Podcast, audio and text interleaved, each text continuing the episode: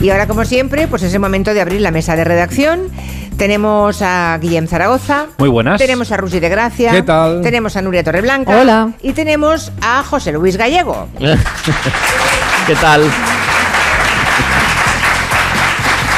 ¡Qué barbaridad! Me siento Messi. Bueno, bueno.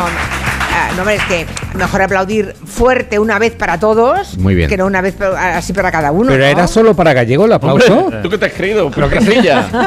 Qué fuerte, ¿no? No. Respeto a los galones. No, pero vamos a ver, cuando ¿Hacemos vais... un aplausómetro? No, vamos a ver, cuando vais al teatro, yo a veces me lo he planteado, ¿eh? Mm. Cuando vais al teatro y empiezan a salir uno a uno, depende de la cantidad de personajes que tenga la obra en cuestión. Claro, a quien sale de los últimos, ya la gente está un poco más cansada, menos Sí. entregada. Siempre los protas, ¿no? Siempre se llevan más aplausos que los papeles más de reparto. Pero a medida que van saliendo, ya Sí. el último, ah, bueno, ve, ya Venga, vale, ya, ¿no? ya, vale. tu casa ya. Entonces, con ese criterio he pensado, al final, Sí. entonces, pero fíjate además, un público al que sin hacerles ninguna Nada. señal ni nada. Nada, nada, Nada, nada. nada, nada. Oye, Todo improvisado, ¿eh? sí, natural. Saben cuándo tienen que aplaudir. Son formales, catalanes es formales. Es fantástico. Y no, no, y además es una mirada, porque fíjate, ahora les miro. ¡Oh! ¿eh? ¡Oh! ¿eh? ¡Qué magia, Julia! ¡Qué natural! Es fantástico. Los tienes hipnotizados. O sea, es. Es un tema de, de complicidad, es que ya nos conocemos mucho. Ya, ya, ya, ya. Ya son muchas tardes, ¿sí o no? Sí. Muchas tardes. Bueno, vale. Pues venga, que vamos a empezar. Em, ahora, sí. Vamos a hablar de sueño, sí. Mala hora para hablar de sueño porque después de comer, hoy porque estamos excitados, tenemos mucha gente aquí delante que nos está mirando y no, claro. Pero esta es una mala hora. Acabas de comer hace media hora, tres cuartos, y viene aquella modorra, ¿no? Bueno, vamos a hablar de dormir y de si nos cuesta más en invierno eh, estar despiertos, si tenemos más somnolencia cuando hace frío. Hombre, a ver, con el frío, despertarse es una actividad, vamos a llamarla de riesgo, ¿no? ¿Tenemos más sueño en invierno o es que necesitamos dormir más? Los expertos dicen que no, que siempre necesitamos dormir lo mismo, pero es que las condiciones que se dan para esta estación del año favorecen el sueño. Hemos hablado con María José Martínez Madrid, bióloga y coordinadora del grupo de trabajo de cronobiología de la Sociedad Española del Sueño, y ella nos lo aclara. Evidentemente la temperatura que tengamos fuera, no solo en la habitación, sino en el exterior, va a condicionar nuestras ganas y nuestra agilidad para levantarnos. Pero sobre todo el tema que diferencia el invierno de otras épocas del año es que eh, vamos a tener más horas de oscuridad. Cuando tenemos más horas de oscuridad, la hormona del sueño en humanos, que sería la melatonina, está elevada durante más tiempo y puede que esto nos dificulte la hora de levantarnos por la mañana porque todavía podemos sentir una cierta somnolencia si esta hormona está elevada. A ver, la culpa es de la hormona. La hormona. sabes, Ya, ya, ya, la culpa es de la hormona. También le hemos preguntado a María José Martínez si en general tenemos buena calidad de sueño y nos dice que en España el crecimiento de personas con trastornos del sueño es espectacular. María José nos da, por ejemplo, las cifras de 2011. Se registraban unos 460.000 casos de trastornos de sueño y actualmente estamos por encima de los 4 millones y medio de personas con algún tipo de Guau, trastorno de guau. sueño. España se sitúa en el tercer lugar de los países del mundo, solo tenemos por delante a Italia y a Sudáfrica con más casos de trastornos de sueño, con un 41% de la población actual. Y además en España es el país donde más medicación para dormir se consume y además en un alto porcentaje de forma automedicada. Que aquí no duerme nadie. No vamos bien, ¿eh? Jolín, cuántas cosas, ¿no? vamos Cuántos récords. Bueno, Claro. vaya, ¿tenemos algún insomne entre los presentes? ¿Gente con algún trastorno del sueño? ¿Nadie? ¿Y alguien tiene pastillas? Todos dormís, Yo compro. todos dormís bien. Hay una señora que no duerme bien. Ahora, ahora, ahora nos lo cuenta. Bueno, para despertar antes conviene exponerse a la luz solar, no remolonear en la cama, activarse lo antes posible Sí. y sobre todo hacerle caso al despertador. No sé vosotros qué tipo de personas sois al despertar, porque Mm. los hay que se despiertan al primer toque del despertador, otros que apagan la alarma 20 o 25 o 30 veces, otros que no oyen nada completamente, algunos se despiertan exactamente igual cada día, siempre repiten los mismos movimientos y sufren el síndrome de la marmota, este. Porque como no, como no tengo nadie de, de mi casa que me lleve la contraria aquí, digo, me- yo me levanto con muy buen humor. Parece como mentira, ¿no? No, Sí, sí. me Vamos a bien. llamar a tu casa. No, no, no, no, deja, deja. Pues no sé si os despertáis también con la radio o con música, que eso está muy bien, porque siempre podría ser peor. Sería que te despertase, por ejemplo, el sargento de hierro. Dejad de menearosla y poneos los calcetines. Muy bien, levantaos, en pie, levantaos. Os quiero fuera dentro de cinco minutos. ¡Moveos! ¡Cojones! Son las 5. Usted dijo a las 6. Quizá no entiendo los relojes o he mentido. ¡Vamos, moveos! Ahora sois marines. Tenéis que improvisar y adaptaros, que vencer. Cuatro minutos, arriba los culos. Arriba los culos. A mí me iría perfecto este señor, ¿eh? Por la mañana, día, qué Hoy sí, Te lo mí- juro, ¿eh? A mí también. Pues sí, Pero mira. yo, mira cómo te, mira que te digo, ¿eh? Incluso a un sargento como este, yo me lo cargo, ¿eh? A esa hora de la mañana. Hombre, no lo a, mí, a mí me vienen Sí, a la sí, habitación con, en ese plan. Hombre. Uy, uy, uy, uy. Bueno, Tómate el café, Julia. Insisto, podría ser peor que te despierte, por ejemplo, una trompeta militar. Oh, oh. Hombre, gallego, cuenta tu mil igual. No, no, no. Yo, yo lo, lo que he hecho en falta es que la gente no se despierte escuchando la naturaleza, los pájaros. los- Ya, ¿qué más Siempre con sus cosas. No, no, no. Siempre con sus pájaros. Es que es verdad. Escuchar al mirlo por la mañana, por Bueno. ejemplo, en primavera, que es el primero A que ver, empieza a cantar. espera, que Tenemos siga. más animalitos, A no te preocupes. Puede pasar que te despiertes en un capítulo de La Pantera Rosa. Buenos días. Veo que está descansando. ¿No es así? Dígame, ¿no Qué le bueno. preocupa nada? Qué buena. ¿No le importa pensar que está perdiendo el tiempo sin lograr absolutamente nada? Cuando existen personas que están trabajando, haciendo algo durante su tiempo. Cargo de conciencia, insistiendo. Lo más Prefiero triste. sargento. De momento va ganando el sargento. Vale. Sí, sí. Lo más triste es que tu vida sea tan gris, por ejemplo, que tu despertador suene así. Qué tristeza. Qué mal. Bueno, que No. tengas, y vamos ya al tema de gallego, que tengas la suerte de vivir en el campo y te despierte un gallo. Bueno, no necesariamente en el campo, en la ciudad hay gallos. Hay gente que tiene gallos en las terrazas y que sí, sí, doy ¿En- fe. en serio? Si estuviese aquí Monegal, yo no sé si tiene gallo. Tiene canario, pero no sé si tiene No, gallo. no, gallos en la ciudad. En la, en la ciudad, na- nadie escucha gallos, en, nadie ha escuchado No. un gallo en esta Te lo has ciudad. inventado, En gallego. los barrios del alrededor de Barcelona, en Horta, Guinardó, todos Sí, estos sí. barrios que, que- que suelen haber, eh, pues eso, están machembrados con zonas de bosque, hay gente que tiene gallos y que Mm, ya, tiene ya, ya, gallinas. ya. Bueno, Yo lo he visto. aquí tenemos a alguien que, que duerme mal, ¿verdad? A ver. Tiene trastorno del sueño. Del sueño. No, Espera, no se espera. oye. Ya empezamos, ya empezamos. ya empezamos con ese micrófono. El trastorno del micro. Vamos Sí, a ver. Es el famoso A ver si micro este los señor, viajes. señor está pagado usted, a lo De mejor. todos los viajes. Haga un reset. Sí, sí, sí. A ver si va a ser. Ahí, ahí. Hola. Hola. Mira, Julia, yo el problema que tengo es que al no poder escuchar tu programa al atardecer, Sí. lo tengo que escuchar al anochecer. ¿Qué me Entonces, claro, dice? como es tan interesante, ¡Oh! pues tengo que estar a lo mejor me andan a las 2 de la mañana recuperando programas y programas de los tuyos, por supuesto. Madre mía. Bravo, Bueno, bravo, madre bravo, mía. bravo. Muy bien, Vamos, muy bien. no, no, Un no. señor ha hecho como que hacía la pelota, ¿eh? Sí, no, sí, no, sí, que un va. señor, un me señor. parece. Bueno, no sabe cómo se lo agradezco, ¿eh? Pero. ¿Y en su casa qué dicen? No, no tengo esposa, por suerte. Ah, vale. vale.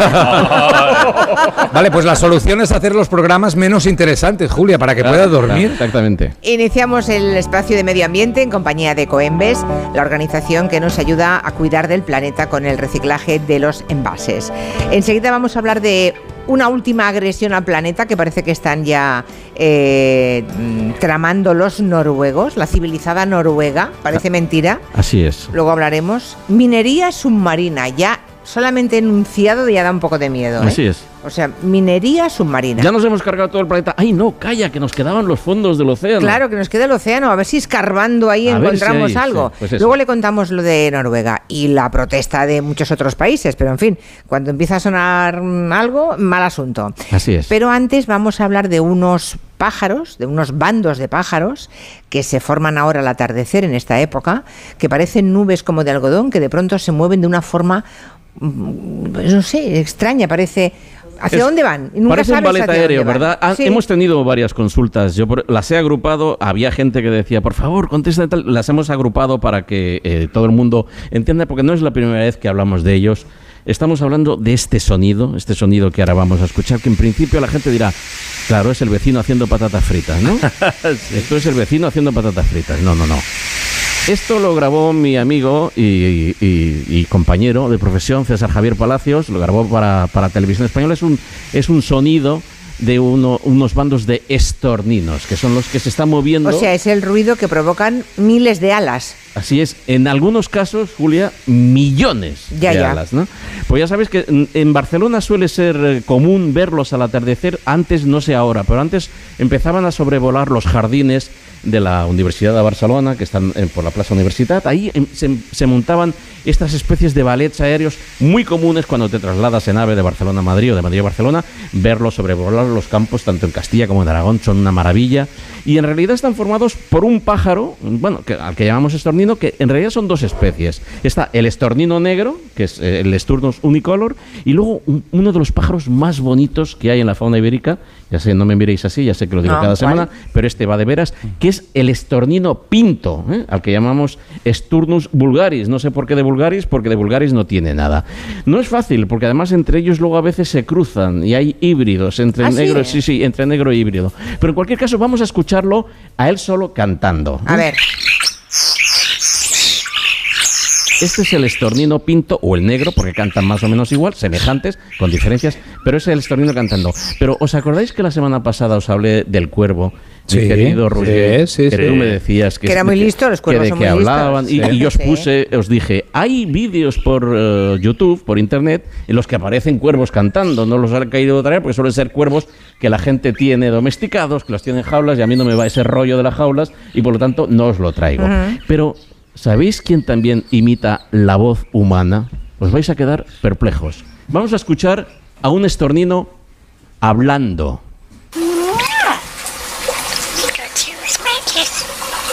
Está, está hablando en inglés, evidentemente. Ostras, pues se parece. Es un Furby. Es un Furby. Un gremlin. Es un pajarito un poquito más grande. ¿Lo escucháis? ¿Pikachu? Es flipante. ¿Qué dice? Qué mono, por favor. Le. Estaba meando también, ¿no? No, no, sí, sí, sí. Pero, o sea que si tienes un estornino en casa, Y tú, le- y tú, ¿Y tú le hablas? y- Le- hay que insistir, ¿no? Hay que que- darle la vara un poquito al estornino para que aprenda a hacer guayhuechu, bueno. pero al final lo dice, al final lo dice. Es curioso porque he encontrado un montón de la afición que tiene la gente por ponerse delante de un pájaro y enseñarle a hablar. No, no lo acabo de entender porque son horas y horas. En cualquier caso, en este caso que me documenté, es un pájaro que había caído del, del nido mm, de pequeñito, hubiera muerto y la pobre chica lo cogió, lo, lo cuidó, lo alimentó y ha entablado una relación de amistad con él. de bueno, manera- claro, Y sí. pasan la tarde así, hablando, de manera ¿no? que son el estornido, estornido de su chico. Pero para que veáis la inteligencia que pueden llegar a tener los pájaros y que algunos seres humanos, si no miro a nadie, No, yo no- le alcanzan ni a las patas. ¿Alguien tiene un loro o una, un animal que hable? No. No, como si hablaran, sí tenemos todos. Estamos pero que hablando de animales salvajes, animales ver, salvajes. Ese caballero en primera Ese caballero- fila. A ver qué nos dice. Espere, espere, que el micrófono No llega. está llegando. Hola. Hola. Uy, Qué No, digo que los pájaros son muy listos, pero me parece que los que hay en la Eurocámara son todavía más listos. hombre, ¿Cómo? hombre, muy bueno, muy Los bueno. parlamentarios, dice usted. Ah, sí. En todas las cámaras, no solamente en la euro. Sí, sí, sí. Lo suscribo. Bueno, ya saben que este año nos toca votar, ¿eh? Hay elecciones en Europa, así que van a ser importantes estas, ¿eh? Bueno, em, cuando vamos a un establecimiento regentado por chinos o por pakistaníes, aunque no sean o de Bangladesh, la gente dice, voy un momento, bajo un momento al chino, me acerco un momento al, al paqui. Son frases, ¿verdad?, que todos decimos. Bueno, nunca hemos pensado que esto les podría molestar, pero es la verdad es que por lo visto sí que les molesta y se entiende. Así que en Barcelona se ha iniciado ahora una campaña para cambiar paqui y chino, que es un genérico, Sí. por nombres, pero para eso habrá que saber cómo se llama el paqui o el chino. Correcto, la campaña, Claro. la campaña se llama así, Tengo nombre y la han montado dos estudiantes de la Escuela de Creatividad de Barcelona, Brother Art, que son Alex Porras y Laia Sánchez. ¿En qué consiste la campaña? Pues consiste en ir pegando en eh, carteles amarillos en la entrada de los bazares y los colmados, regentados por personas chinas o pakistaníes, y en estos carteles se nos recuerda que llamarlos así, como decías, solo el chino o el paqui, es racista. ¿Cómo se les ocurrió esta campaña? Ah, pues como suele pasar ah, cuando se dieron cuenta que ellos también lo hacían. Alex y yo eh, nos fijamos en una expresión que utilizábamos mucho al salir de clase, que era ir al chino a tomar algo. Hicimos la reflexión de que este lenguaje, bueno, estas formas de hablar, pues mm, eran racistas y, y de ahí salió la idea Vale, de ahí sale la idea y entonces empiezan a montar estos carteles amarillos, hablan con los propietarios y les proponen poner un cartel en la entrada Con su nombre. con su nombre real, es decir, Claro. con el recordatorio de que chino y paqui no es una cosa que a ellos les agrade y proponen fórmulas alternativas como ir al colmado o ir al bazar. Y deja, sí, No, ¿El nombre está en chino o en paqui? el no, no Porque entonces la hemos liado. pues lo han liado un poco, pero para que lo entienda todo el mundo, pueden poner pues Malik en letras como las Venga. nuestras o Su Danglu, que son dos nombres reales de dos personas que han participado en esta campaña. Para ellos también ver su nombre real ahí escrito y no el chino o el paqui ah, les ha impactado. Nos ha gustado mucho hablar de- con, con ellos porque algunos eran súper cercanos con nosotros y estaban súper contentos como de que pudiéramos incluirlos y, da- y no darles voz, sin- voz sino hacer de altavoz en esto y como tener su propio cartel donde poner su nombre al ser una cosa tan personalizada pues les hacía mucha ilusión y nosotros contentos también de, de que les gustara. La propuesta de Laia y Alex eh, es esta propuesta, propuesta que se llama Tengo Nombre y quiere generar debate y nos contaba Laia que ha generado debate hasta el punto que mucha gente está a favor, pero también hay gente que está en contra. gente que nos felicita muchísimo y gente que nos odia casi. Porque nos dice que no tiene sentido y que, y que es una tontería. También se, se dice bueno mucha gente se piensa que viene de o sea que viene del gobierno y, y nos dicen que cuánto dinero se ha gastado en esto y al final somos dos estudiantes que ha sido una campaña con cero presupuesto que lo hicimos con toda la buena intención del mundo sin saber que se viraliza- viralizaría y, y ha sido muy fuerte para nosotros también.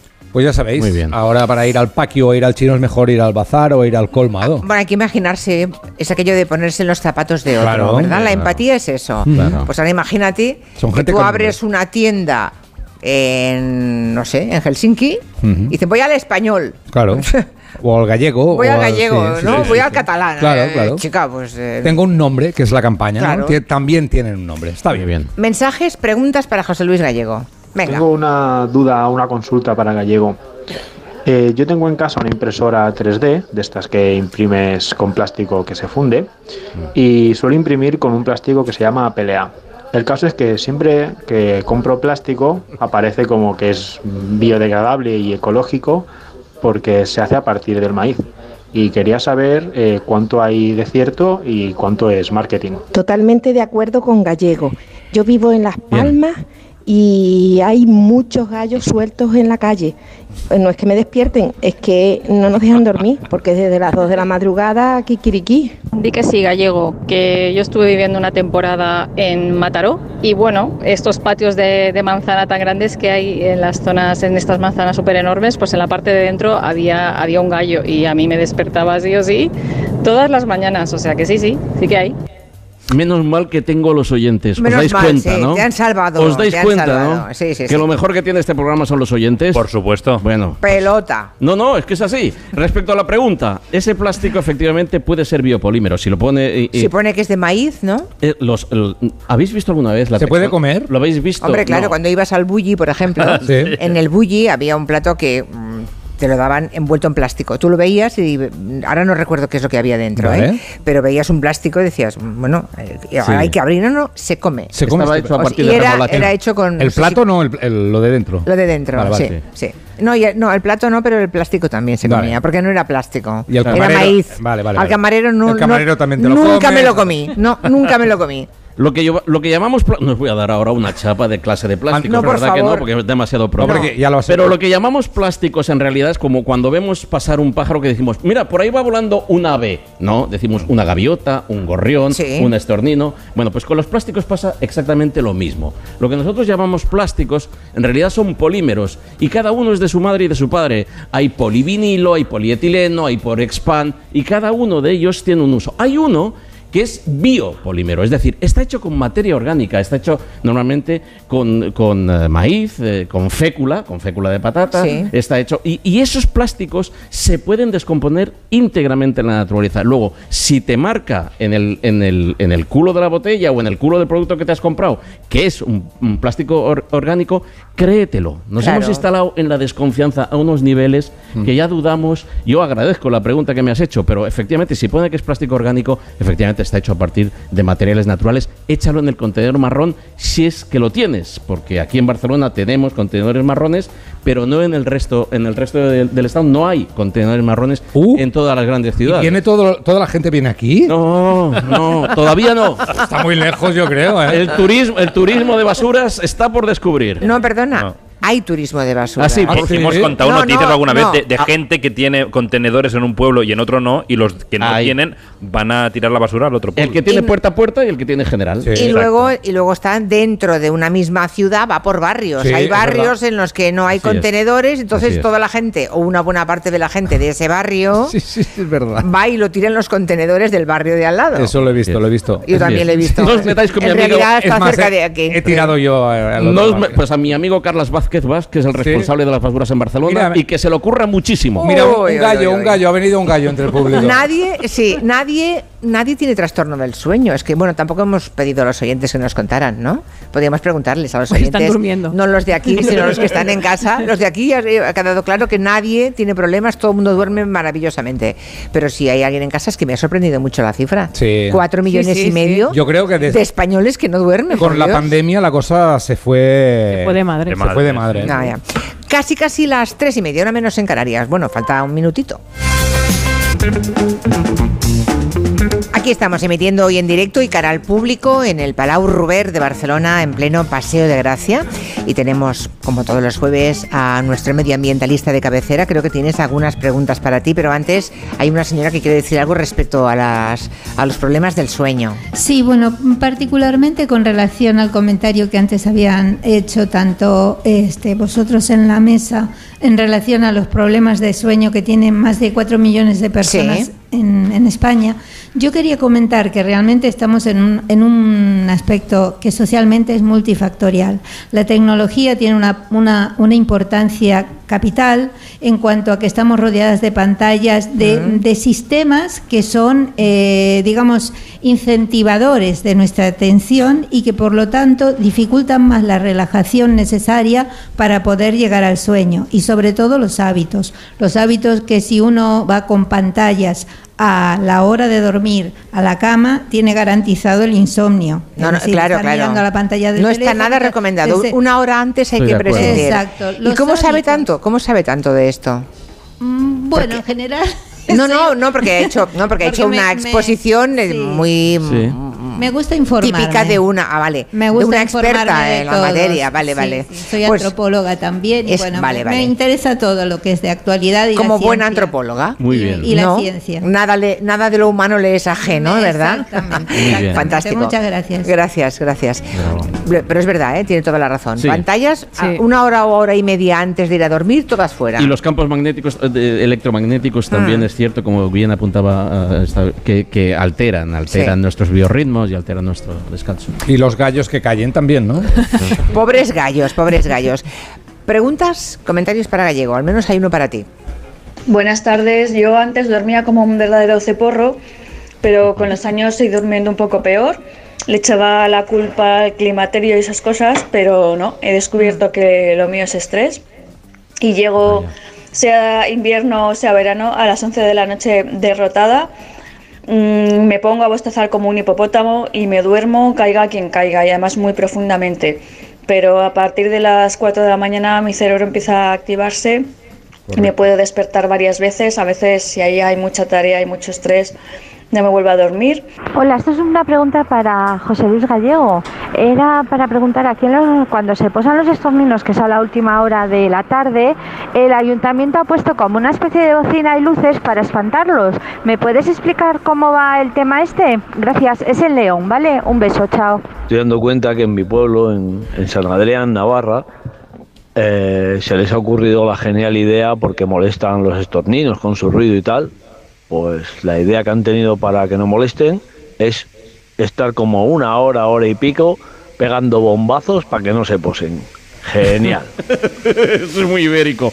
A mí lo que me molesta es el, es el macarra que va con la moto de, de urbanización en urbanización, porque a lo mejor tampoco tiene problemas de sueño y va con la moto, a muchos de ellos con el tubo de escape roto, porque si no, a qué Sí. molo, a qué molo. Eso que dicen, meto ruido, luego existo. Ya sabes que hay gente que está instalada en esa máxima. Pero eso que tiene que ver con los estorninos. Porque esos son los que me molestan, no los estorninos. Que Ah, vale, efectivamente, vale, vale, es que no sabía por dónde ibas. No, no, es- hay un cierto rumor. Se te ponen un millón de estorninos encima de un olivo, para empezar, que, que no caben. Pero si, si te- que es, es este, es este sonido el que hacen cuando están. O sea, en San Adrián, nos decía este oyente, sí, y en León. le pegan bien bombazos. Y en en, León, una en León. bocina también. Pero no te vayas tan lejos. En Figueras, en Figueras, en Cataluña, en, También lo hacen. montaron una, una batida de cazadores. La gente se tuvo que recluir en sus casas. Es más, el bando del ayuntamiento pidió que cerraran las ventanas, no se, no se fuera a escapar algún perdigonazo. Así eso estamos solucionando las cosas en este Qué país contra, los, eh, contra las molestias de los animales. No hay un depredador peor que el ser humano, realmente. Ni lo habrá, nunca. En fin, bueno, eh, la calvicie. La calvicie masculina igual se acaba. A ver, un momentito. Hombre, ha ¿Qué habido, ha habido alegría en la sala, ¿eh? Hay siete calvos, los he contado. Bueno, los- Siete, siete, siete. ¿Y ¿Has contado Bueno, y gallego, gallego? no, gallego no, gallego. Ah, ya sabes bueno. que el pelo va a los tontos. Sabes que el pelo va a los tontos. Como decía Durán y Lleida. Bueno, hay estudios que dicen que está a punto una vacuna para los hombres para evitar que se les caiga el pelo. No se vaya, señor, todavía que la vacuna no está. Que, que desee que se lo cuento, se lo cuento. Ser calvo podría pasar a la historia en unos 10, 15 años. Anda ya, Ah, hombre. no, hay que aguantar, hay que Hombre, aguantar. Esto no se hace, De, momen- de momento déjense barba que no se ve tanto la calva, ¿vale? A ver, os cuento lo de la vacuna en breve, pero primero un repaso histórico. En el tema de la calvicie, primero hubo los calvos que no podían hacer nada. Luego, en la segunda fase estaban calvos como Julio César, que lo que hacía era que ponía pelo en sus estatuas, en sus bustos. Ponme un poco más. Y luego ya la tercera fase y final es la fase Anasagasti, que inventó la cortina vasca. Tu pelo. La cortina vasca, esa película. Ese fue el límite. Después aparecieron los primeros que se raparon, como aquí la gente que ya se han rapado, como Agassi o Bruce Willis. Pero es verdad que abrieron, abrieron eh, y dieron ejemplo, ¿no? Guardiola. Guardiola se puede ser calvo y guapo y atractivo. No Hombre, es- claro. No es su caso, señor, pero bueno. No, sí que está usted muy guapo. Cuando ya parecía que no había nada que hacer, ¿qué pasa? Aparece el trasplante de pelo. ¿Alguien aquí ha intentado el trasplante de pelo? O se ¿Tú lo ha- crees que te lo van a contestar? Sí, sí, porque Ah. mira, este señor lo va a ¿En contestar. serio? Sí. No lo hizo. ¿Por qué no lo hizo? ¿Llegaste a ir a...? No, no hice porque me dio miedo, empecé a mirar vídeos por internet y al Uy. final... ¿No y es un pastizal? Eh, no, bueno, el dinero tampoco era tanto. Dinero que no- No, no. Era más El el el postoperatorio era, era peor. ¿Ah, sí? Sí, sí. Bueno, eso y verte en un bazar de Turquía con toda gente calva con cintas en la cabeza, con un pelo duro que le tiras una pelota, es como un velcro. que- No, es Andrea Gassi también, que lleva cintas. Sí. Vamos a ver, se puede hacer en España. ¿eh? Ahora ya Esto. sí, ahora hace ya falta no. irse a tu- ¿Cómo que ahora sí? Siempre Bueno, se ha podido hacer. Sí, pero era mucho más caro antes en Ah, España. bueno, Ahora claro. los precios ya Sí, son sigue siendo caro en España. competitivos. Eh, ¿Sabes cuánta, cuánto dinero se genera en trasplantes de pelo al año ahora mismo? 8.000 millones de euros. ¿En el mundo? En el mundo. 8.000 millones de euros. Sí, señor, money, money. Pero, y ahora sí, llegamos a la posible vacuna. Poca broma porque la revista New Scientist nos cuenta que eh, el biólogo celular Cal Keller de la Universidad de Harvard logró un avance eh, clave prácticamente sin querer. Él y su equipo intentaban cultivar un tipo de célula que se encuentra en el oído interno utilizando células madre, ¿vale? Estas células del oído están estrechamente relacionadas con las células de la piel y los investigadores descubrieron que cada vez que intentaban un cultivo aparecían parches de piel creciendo como producto secundario.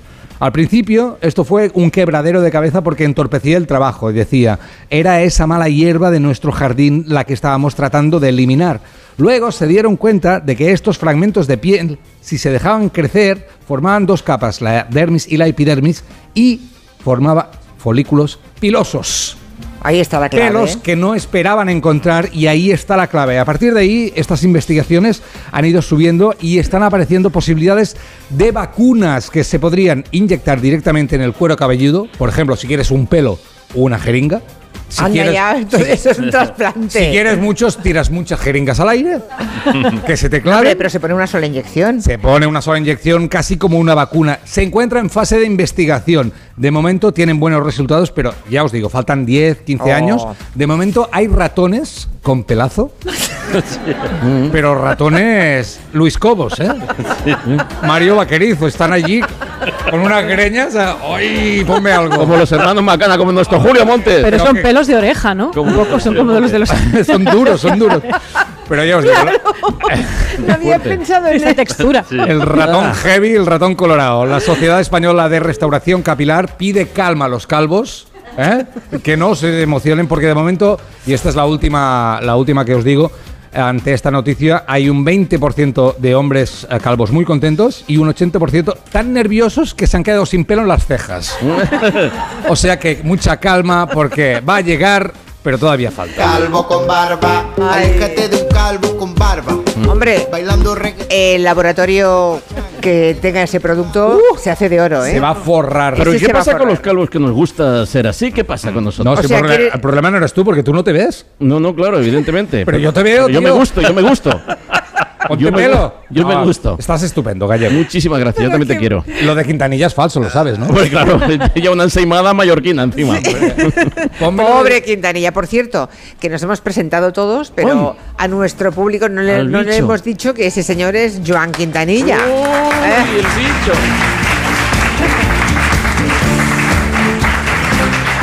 Bueno, minería submarina. Decíamos que es una idea que parece que se le ha ocurrido a la industria pesadilla. minera porque quieren acceder así a los últimos recursos minerales que le quedan al planeta, que son los que están en el lecho marino de los océanos. Lo Así que ocurre es. es que están a tal profundidad, A 6 Pero- kilómetros de profundidad, Julia. claro, 6.000 metros, y van a llegar hasta ahí Van a y van llegar a ahí. horadar. Los noruegos están empezando a hacerlo. Fijaros, Madre mía. esto es una película de ciencia ficción. Eh, ya hemos prospectado, como bien se ha de las selvas. eh, las hemos, hemos arrancado buena parte de ellas para hacer aceite de palma. Nos hemos metido en, en, eh, la Antártida. Nos hemos, estamos empezando a prospectar el Ártico. Vamos a empezar a hacerlo. por supuesto que allí donde hay una gota de petróleo, allá que vamos. Este es el sonido. Este es el sonido que se escucha en los fondos, en los fondos oceánicos.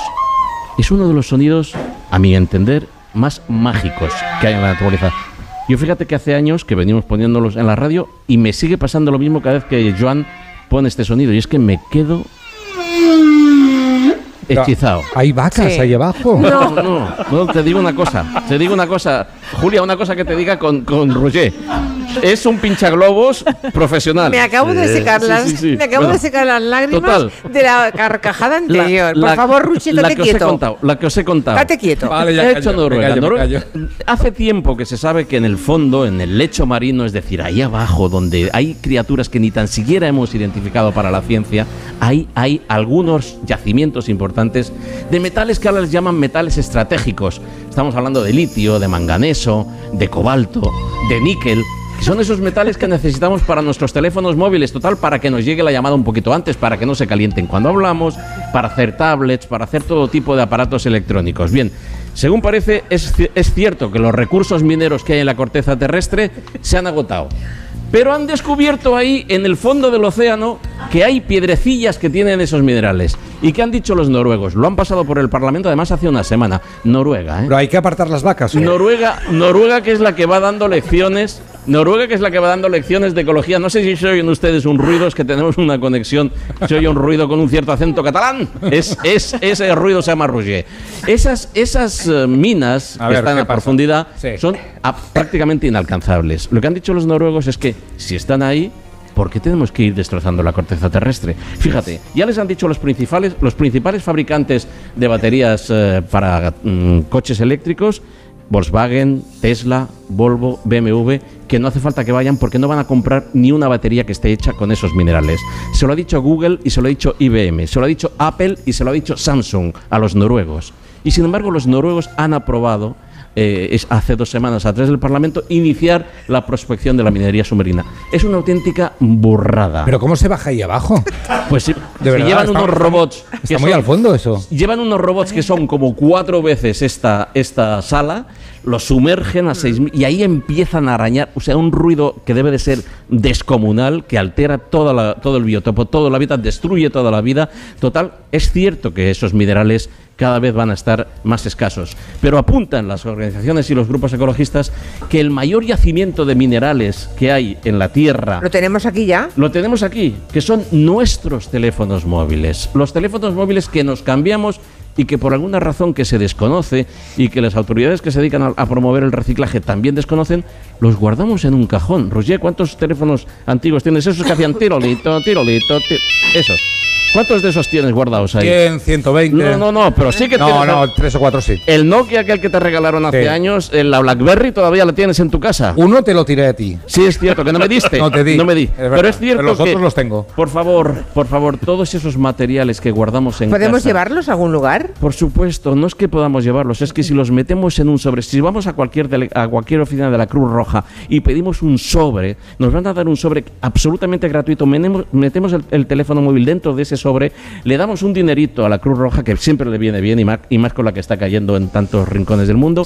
Y además ese móvil se recicla prácticamente al 99% y dejamos de tocarle las narices al planeta con los fondos marinos y con las selvas y con el Ártico y el Pues Antártico. mira, buena idea. Esto de la Cruz Roja lo voy a hacer. Mm. Hay que, hay, que, hay que utilizar el sentido común, por favor. Tenemos demasiados materiales inertes en casa que si los ponemos en circulación otra vez, no tenemos por qué ir constantemente al planeta a arrasarlo. Y a los noruegos les digo una cosa, no sé si hay algún noruego en la sala que hable castellano, por cierto, Pero y lo- quiera coger el micro para explicarme qué les está pasando. Porque van dando lecciones de civismo, nos van dando lecciones de civismo Bueno. y de ecologismo. ¿verdad? Últimamente la cosa en Noruega no es lo que parecía, ¿eh? Pero- Tampoco, pero- no, no solamente en cuestiones ecológicas. Es cierto que lo que está, lo que está ocurriendo con, con este país, que además mm, se ha, se ha montado una gran coalición de países de todo el mundo, por cierto, liderada por España, hay que decirlos, en la que está Reino Unido, Francia, Suecia, Todos Finlandia. en contra de. en contra, en contra de. en contra de. Y sin embargo, ellos van a por la suya. Bueno, pues queda dicho. Así es. Y estaremos pendientes. Con todo mi cariño para los noruegos. Vamos a hablar de la piedra seca, esa técnica de construcción que es la protagonista de esta exposición. ¿La han visto ya? ¿Han pasado por la exposición ya? Algunos sí, algunos no. No, no dejen de hacerlo. Dos piedras, paisajes permanentes. Es el nombre de la exposición que está aquí en Palau Robert, que aún tienen de, de tiempo de margen hasta el 2 de junio, pero que no se pueden perder. A ver, Guillem, eh, fue un- lo enviamos de avanzadilla. Sí. ¿Qué has aprendido en esta exposición? A ver, cuéntanos. Bueno, me gustó todo menos eh, el título. Por, Anda, ¿por qué? Porque dos piedras, ponerle dos piedras. Un poco complicado. Muy bonito. Bueno, ahí me- está la intención comunicativa, dos piedras, Sí. paisajes Mm, permanentes, Exacto, claro. me gusta mucho más otra frase que tienen, que es que eh, construir con piedra es como escribir en el tiempo. Esa es otra frase de las que aparece en la exposición y me gusta mucho más, porque cuando nadie de los presentes estemos aquí, lo único que va a sobrevivir es la piedra. Y de esto trata la exposición. Eh, la podríamos dividir en tres partes. Una primera parte muestra ejemplos de esta técnica arquitectónica que ha servido para construir todo tipo de casas, cabañas, depósitos, hórreos, murallas, caminos y, eh, terrenos de cultivo. Eh, ojo, la piedra seca se basa en construir apilando piedras sin ningún tipo de cemento ni argamasa para unirlas. Luego hay una segunda parte en la que se da una perspectiva histórica al visitante. Eh, se dice que hace miles de años nos convertimos en constructores gracias a esta noción casi instintiva de poner piedra sobre piedra.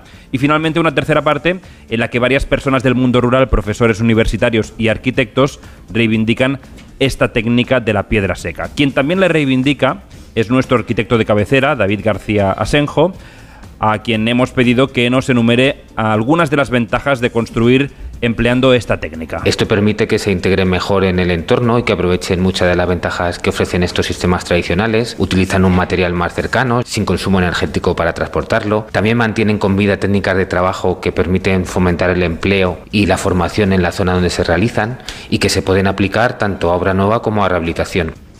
En resumen, el muro de ladrillo es frío, el muro doble es caro, el muro de hormigón se deteriora con el tiempo y el de madera pues se acaba pudriendo. En cambio, el muro de piedra, eh, y más concretamente de piedra seca, perdura en el tiempo. durante más siglos y además conserva muy bien la temperatura. Los muros de piedra tienen una gran inercia térmica que asegura que la temperatura sea constante en su interior y la piedra seca consigue eliminar la humedad del proceso de construcción, lo que agiliza el uso de, de esos espacios. Las construcciones de piedra seca están presentes en toda la cuenca del Mediterráneo, en España, Francia, Italia, Grecia, Eslovenia. Pues eso, tenemos plagado, ¿no? Muchos ejemplos de este tipo de construcciones. Pero David nos ha dado un ejemplo de su utilización actual en la otra punta del mundo, en California. Hay ejemplos en piedra seca, como las bodegas Dominus en California, de los arquitectos suizos Herzog y de Megrón, que construyeron una gran caja de piedra que se mimetizaba con el paisaje. Los huecos entre la piedra favorecían la ventilación natural del interior de la bodega, utilizan una técnica que se conoce como gaviones, que son grandes jaulas que tienen piedras en su interior y se utiliza también para la contención de terrenos y para el basamento de construcciones contemporáneas que en algunas ocasiones acogen restos de patrimonio en su interior. Y también hay ejemplos mucho más actuales y mucho más cercanos, eh, principalmente utilizados para restaurar elementos históricos o para evitar que se pierdan los ya existentes. Así lo hizo Tony Gironés en la recuperación de los hornos romanos de Vilasar de Dalt. O fuera de Cataluña, Capilla Vallejo Arquitectos hicieron un centro de interpretación de la naturaleza en el Valle de Liébana. Con otro tipo de técnicas de tratamiento de piedra natural, ya en este caso no seca, pero sí construidas de un modo tradicional, se están proyectando muchas obras en Mallorca que aprovechan la piedra de mares para nuevos edificios que se integran con el paisaje natural y con las edificaciones históricas del lugar. La conclusión es que el pasado siempre nos llega en forma de piedra y todo lo demás es lo que el tiempo se llevó. Hay un camino de piedra seca que les recomiendo a ustedes que si van alguna vez a Menorca, algunos de ustedes lo habrán hecho, el Camí dels que sube desde Mahón hacia Ciudadela, rodeando a la isla, seguro que, que Roger lo- es, es una auténtica maravilla. Y lo que no has dicho es que los muros de piedra seca están vivos. Hay un montón de animales Sí, que sí. crían y que tienen ahí con los animales, su madriguera. La musareña, Dios mío, la ¿cómo- musaraña, Sí, las lagartijas, esto? Sí, sí. pajarillos como el colirrojo tizón. Mira, este te va a gustar, el chochín. Hay un pajarillo que El se llama chochín. chochín. Chao, chochín. El chochín, el cargulet. Le, le llamamos cargulet en catalán. Pues también Y, crían balle- ahí. y ballenas también y todo no, ahí. la- las ballenas no, No. pero todo lo demás es muy Sí. bonito de que te pares y además de estar mirando. De Hay mirarte nidos la- ahí, es verdad, es una- verdad, sí. Es verdad, qué si te quitases los cascos de, Sí. del- de- de- déjame de los ya, oídos de vez ya, en cuando. tranquilo. ¿Cuándo acaba esto? vida. ¿Cuándo acaba? Bueno, hay un juez de Barcelona, por cierto, que se va a acabar pronto en cinco minutos la mesa de redacción y queremos contarle que hay un juez en Barcelona que por fin ha archivado ah, la causa abierta a los editores de la revista Mongolia, muy amigos de este programa. No, no sé si, si os acordaréis, fue una portada que hicieron satirizando el, el Belén. Sí, eh, Pera Rusiñol y Darío Adanti son los editores de la revista satírica Mongolia y ayer celebraron que el juez archivara la causa por la denuncia del sindicato Manos Limpias por una portada muy singular. Un Belén satírico con un niño Jesús que recordaba un poco a la caquita de WhatsApp. Pero mejor que nos lo cuente uno de los implicados, Darío Adanti. por nuestra portada de diciembre del año 2022, donde mostrábamos un Belén, donde el niño Jesús era un simpático cono de helado de chocolate sonriente y donde poníamos ha nacido el Hijo de Dios y ha salido igualito al Padre. Y donde muchos, la gran mayoría, han querido ver que no era un cono de helado de chocolate, sino una caca sonriente. Esto es un gran error que sucede también en WhatsApp. El autor del emoji explicó en varias entrevistas que él lo que quiso hacer es un helado de cono de chocolate y así también lo habíamos explicado en el interior de la revista. Más allá de eso, entendiendo incluso el juez que se trataba de una caca sonriente, ha considerado que nuestra portada está dentro de la libertad de expresión y que tenemos derecho a satirizar tanto la idea de Dios como las instituciones religiosas. Además, el magistrado cree que puede sostenerse que la intención de la portada satírica era criticar, negar o resaltar la irracionalidad intrínseca a lo que son dogmas de fe con mayor o menor acierto y acervos términos. Bueno, por su parte, los editores de Mongolia, Pera Rusiñol y Darío Adanti, alegaron que no pretendían ofender los sentimientos religiosos. Eh, a pesar del triunfo, Darío Adanti está un poco dolido. Si bien yo creo que es un pequeño mm, triunfo para la libertad de expresión, por otro lado, a mí como autor creo que en realidad es un fracaso, ¿no? Porque en realidad en, en la sentencia del juez, si bien dice que estamos dentro de la libertad de expresión, juzga mi obra como chabacana, burda e insulsa. Entonces, por un lado, me siento contento que hemos ganado el juicio, como editor y como, como demócrata me siento contento, pero como artista me siento un poco deprimido, ¿no? Porque Claro. el juez como crítico de arte ha sido muy duro conmigo. En todo caso, creo que vamos a festejar igual. Claro, es que no se puede decir. hombre, pobre, pobre. Pobre. Bueno, también... Qué sentido del humor. Mongolia 100%. Chabacana le ha dolido mucho. Darío nos avisa de que Manos Limpias puede recurrir. Esto no ha acabado, o sí, ya veremos. Y también nos recuerda que en Mongolia tienen todavía tres querellas pendientes de abogados cristianos, hace huir y una agrupación que se dice carlista. Pero es por esta vez, por lo menos, la libertad de expresión ha ganado, o sea que el bien ha triunfado sobre el mal. Ah, despedimos a los amigos de Coembes y a ver si nos queda un momentito para contaros lo de Re- Ryan Gosling, ¿vale? Pero antes despedimos a los amigos de Coembes. Estás en casa y te llega el paquete que tanto estabas esperando. Después reciclas la caja de cartón en el contenedor azul para que se convierta en el libro que alguien lee mientras recoge el paquete que tanto estaba esperando. En la economía circular, recicla siempre el papel y el cartón en el contenedor azul para que el mundo no deje de girar. Ecoembes. Reduce, reutiliza, recicla. Este Ryan Gosling, que ha sido nominado a Mejor Actor de Reparto para los Oscar. ¿Y qué pasa, Nuria? Parece que, mm, Bueno, que hay una un polémica. cierto revuelo en Estados Unidos porque han dejado fuera tanto a la directora de Barbie como a la protagonista de Barbie, a Es Margot no, Robbie. no se habla de otra cosa en estos últimos días. Margot Robbie, que es la actriz protagonista y además productora. Greta Gerwig, la directora de Barbie. Bueno, pues los fans de Barbie, los llamados barbineses, yo los voy a bautizar así, pues no lo pueden soportar y así están desahogándose en las redes sociales con que es una injusticia, con que eh, se refleja el machismo que tanto se denuncia en Barbie con esto de que no las nominen, ¿no? Ryan Gosling, que está nominado a Mejor Actor de Reparto y también por la canción que él canta, pues envió un Por esta, comunicado... ¿no? Esta canción también está nominada, I'm sí. Just Ken, envió un comunicado y dice que me siento sumamente honrado de ser nominado por mis colegas, pim pam, pim pam, que acaba diciendo que lo que no le parece bien es que sus compañeras no estén nominadas y eso ha desatado pues un montón de comentarios. Hillary Clinton, también tenemos opinión de Hillary Clinton, ha salido a dar un apoyo a Greta y a Margot en redes sociales, dice, aunque puede doler ganar la taquilla pero no llevarse el oro a casa, sus millones de fans las adoran y en las últimas horas también tenemos a Guppy Goldberg que ha dicho, ha opinado, ese, aquí viene el giro de guion, porque ella dice que no siempre gana todo el mundo, no son desaires, y eso es lo que quiero señalar. ¿Qué pasa en todas las redes? Pues mucha gente apoya ciegamente a Barbie y se está quejando de esas no nominaciones, y hay otra gente que dice, bueno, si la película quizá no lo merece, pues no tenían que estar nominadas. Y tenemos polémica hasta el día de los Oscars, por lo menos. ¿Habéis visto Barbie aquí? ¿Hay alguien que haya visto Barbie? ¿Y qué, qué impresión? ¿Sí? ¿Alguien quiere opinar algo? ¿Decir alguna cosa al respecto de la peli? Una señora que de momento no tiene micro. ¡Grite, grite! ¿Se puede hablar de Memorias Yo de no- África? Yo he visto Memorias de África. A ver, pero ahí hay alguien. Es muy buena, me gusta Memorias de África. que nos quedan 30 segundos Hay muchos para animales. el boleto. A ver, dígame. Hola. ¿Qué tal? Hola, buenas tardes. Tío Barbie, ¿qué? Eh, fui a verla con algo rosa puesto y me Sí. hacía mucha ilusión, ¿no? Porque era mi muñeca, era de mi época. Tuneada. Y toda la ilusión se me quedó en que de verdad yo no volvería a verla. Vale. Ya está. No había momento de acabarla. Iban alargando, iban. o sea que no. Estoy de acuerdo con usted. Bueno, vale. ¿Alguien más? Eh, bueno, sí, hay más. Luego le sigo preguntando. Barbineses. Bueno, adiós, que no me despides. Adiós. Adiós. Adiós, José Venga. Luis Gallego. Adiós. No se muevan de aquí, ¿eh? que vamos a las noticias y a la vuelta con Ferran Monegal, que ya ha llegado y ya está al fondo de la sala.